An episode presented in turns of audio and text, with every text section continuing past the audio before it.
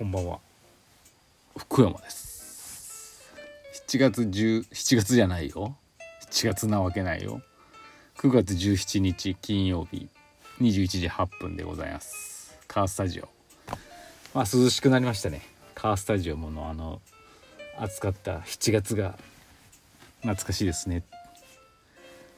あのー台風がやってきてますけど、まあ、岐阜はね、まあ、なんとなくかするかするのかな？かすりもしないのかな？知多半島の方だから。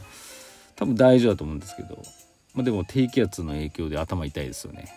なんか皆さんも多分頭痛いっていう方多いと思うんですけどね。ここ数年ですね。この低気圧の頭の痛さを味わうようになったのは。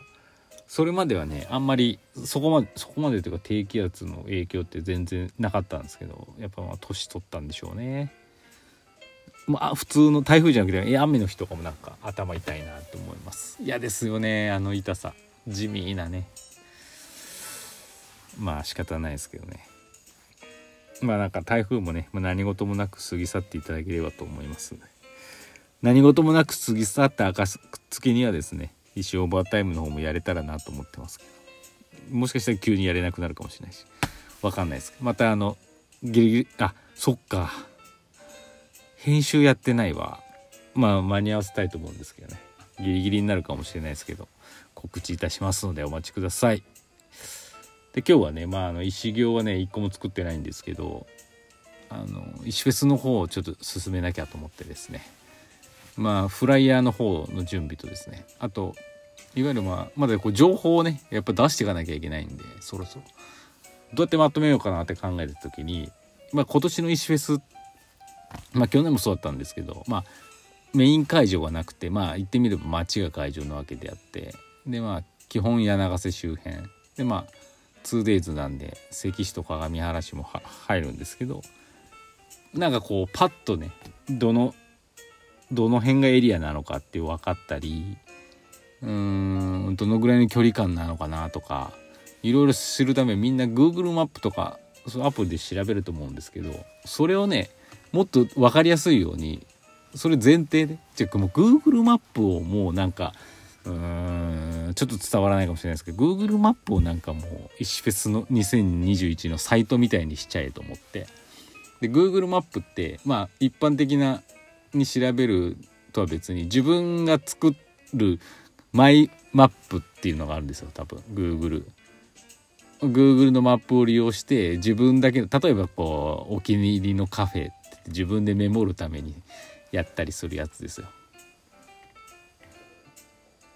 うん、そういうのをねあのやろうと思って。それだったら便利だなと思って。で私も作りました。その石フェスの出店者さんの会場。うん、会場をマッピングして。でまあ今まだそうするとねもともと Google で出てくる情報も出てくるんですよ。例えば星時だと住所があったりとかなんかこうあの Google に登録してるホームページとかすごい星時さん星4.6ですよ。すごいですね。そういうのも出たりするんですけど。通常の Google マップに載ってるような情報が出るので非常に便利だろうなと思ってやってやってみました。でそのをまあねまだあのお店の方とねあの詳しい内容を何をやるかとか詰めてないんでね。詰まったらですねそこのマップのメモ欄みたいなやつにねそのそこのそこをなんだろう例えば星時さんクリックすると星時では当日こういうものを販売しますみたいなことを書き込めるんであなんかもうこの Google マイマップがもう2000あ、えー、石フェス2021のなんかサイトみたいになっていいなと思って。なんかそれをね今日やってました。何を言ってるか分かんないっていう人はですね私のホームページ今日ツイッターかなんかつぶやつぶやいたと思うんですけどアクセスしてみてください。っていう感じですかね。うん。まあ本当にねもう修行もですけどこの石フェスもねもう2ヶ月切ってるんでねマジでやっていかないと間に合わないんで、ね、あのそういう日々が本番まで続くんだと思います。っていう感じです。次次じゃないや。お便りいきましょう。じゃじゃん。お。便りがねまあまあありました。しまった。間に合うかな。マウンテンさん。先生こんばんは。昨日の4コマ漫画でホットモットのアプリが紹介されてました。紙アプリですね。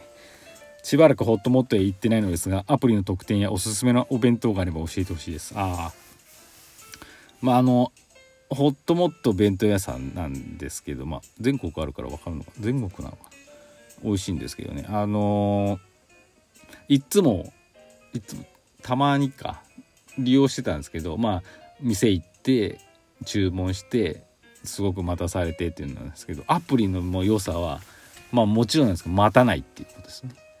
だいたいどうだろう30分後ぐらいに最速でできるんじゃないですかね。お店選んででメニュー選んで30分後にできますみたいな。支払いももう PayPay でそこでそのまでできたりもするんです。ここで30分その時間にスーッと行ってレジでネットでアプリで予約した石田ですとか言ってあもなんかできてますみたいにすって渡してもらってすぐ終わるってこうなんか待合待ち椅子に座って待ってる人を横目にです。さささって。いけるのが何と言ってもアプリのいいとこですかね。あとなんかアプリで注文したり支払ったりするのかな？とポイントがつくんでそのポイントでそのいくらで何ポイントつくのかちょっと覚えてないんですけどあのそれだけお金引けるんでそれはお得なんじゃないですかね。はい。おすすめの弁当はやっぱのり弁ですね。のり弁のコスパの良さといったらすごいですよ。という感じでまあ是非やってみてください。次くにくに先生こんばんは。台風の進路が怪しくなってきましたね。台風といえば小学生の頃裏の家のトタン屋根が吹き飛んでいく事故がありました。昔ながらのちょっと安っぽい作りで強風に煽られてベロベロベロベロリンみたいな感じで fly high してきました。今は勘弁してほしいですが子供の頃の台風ってなぜかドキドキしませんでしたか？したね。ジャンプしたら5センチ流されたとか今日ならめっちゃ足速くなるとか。学校が飛ばされて明日から休みにならないかなとか先生の台風エピソードもあれば聞いてみたいです。あと石フェスに直撃したら逆にどう台風を利用するのかもお願いします。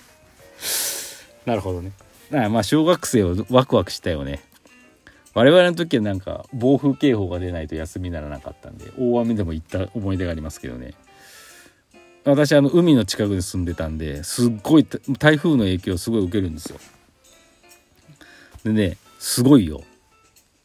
あのね確かそうだと思うんですけどね。台風が過ぎ去ってね窓見たらね窓にワカメがついてたっていう時ありました。海からうちまでね 100m はあると思うんですよ。ワカメがついてたってすごくない？それが台風エピソードです。停電もよくしたね停電もなんかでもドキドキするよね。楽しいっていうかワクワクかな。っていう感じです。あ石フェスにね台風が直撃したらちょっとそれ勘弁してほしいですね。どう利用するかそれこそでもライブ配信したよね。あの台風中継のアナウンサーみたいにさ「お前危ねえよ」みたいなああいうのやってみたいですけど、はい、直撃したらそれで面白いと思います。次スタータイムさん。この間長月ラジオでおすすめのおやつベスト5と銘打って放送してて面白かったんですが先生のおすすめおやつも聞かせてもらえたらと思います。食にそんなにこだわりがないと以前言ったような気がするのですがご飯とおやつは別腹もとい別物と捉えたりするかなと思って投げました。よろしくお願いします。あー。なるほどね。J さんおやつ好きだもんね。ベスト5も出てこないです。最近私おやつもあんまり食ってないんでね。なんだろうなんかこうそのちょっと前にねあの糖質ダイエットやったじゃないですか。その影響でアーモンドとかよく食べますけどね。そういうことじゃない。硬いお菓子とか好きですよ。あのシルコサンドとか好きですね。でもあれ糖質の塊なんでもう食べたくてももうダメだなって思っちゃって食べないですけどね。うん。まあでも大地のおやつシリーズとか好きですね。やっぱ。あれはなんか食べてもいい許されるような気がして。許されませんかね？許されるよね。はい。そんな感じ。ですいません。なんかいい答えがない。最近だから食べてない。ない。っていう感じです。はい。ありがとうございました。次前川さん。先生こんばんは。インスタのストーリーズで質問大会始まってましたね。ゴロさんやテトさんがされていたからかな。と思いました。あゴロさんやってましたね。テトさんあテトさんもやってたんですね。えー、でもやっぱり先生は回答の仕方が独特で大喜利みたいでした。短くうまいこと回答するコツみたいなものはあるのでしょうか？あありがとうございます。前川さんもね質問ありがとうございました。あれねそう。あのまずあの都合のいい質問に答えますっていう質問をしたんですけどね。意外と来なかったんで全質問に答えてます実はあれね、うん、回答はねまあなんだろうな独特。そうですね。普通に答えるのが嫌なんでね。っていう普通みんなと一緒のようなとか普通が嫌だって思って生きてきたんで小さい頃から。自然とああいう風になっちゃうんでコツとかもないですよねもう。そういう風に生きてきたから。